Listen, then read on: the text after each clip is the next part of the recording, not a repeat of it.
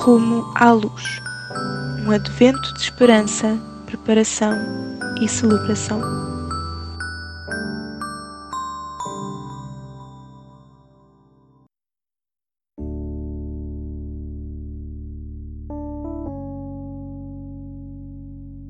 Dia 10. Leitura bíblica em Lucas, capítulo 1, versículos 26 a 33. Passados seis meses, Deus enviou ex Gabriel a Nazaré, uma localidade da Galileia, a uma virgem que se chamava Maria, que estava prometida em casamento a um homem chamado José, descendente do rei Davi.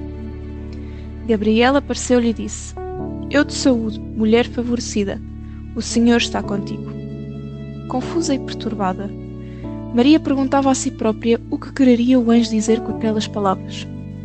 Não tenhas medo, Maria, continuou o anjo, porque Deus vai conceder-te uma bênção maravilhosa. Muito em breve ficarás grávida e terás um menino, a quem chamarás Jesus. Será grande e será chamado Filho do Altíssimo. O Senhor Deus vai dar-lhe o trono do seu antepassado, o rei Davi. Governará sobre a descendência de Jacó para sempre o seu reino jamais terá fim. A mãe de João era prima de Maria, a mãe de Jesus. Hoje descobrimos que cerca de seis meses mais tarde, Maria é abordada por um anjo que lhe diz que ela está grávida. Uma grande notícia, porém, ela é virgem. Ora para que consigas ver o panorama de Deus na tua vida.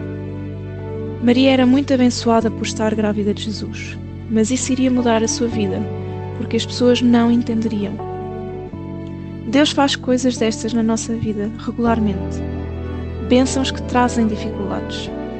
Uma nova oportunidade de emprego, uma separação, ganhar ou perder o emprego. Ora, para que vejas o desígnio de Deus no meio da agitação que isso muitas vezes traz. Encontra um amigo com quem falar sobre uma destas bênçãos com dificuldades. Basta verbalizá-lo. Não precisas resolver nada, apenas de o deitar cá para fora.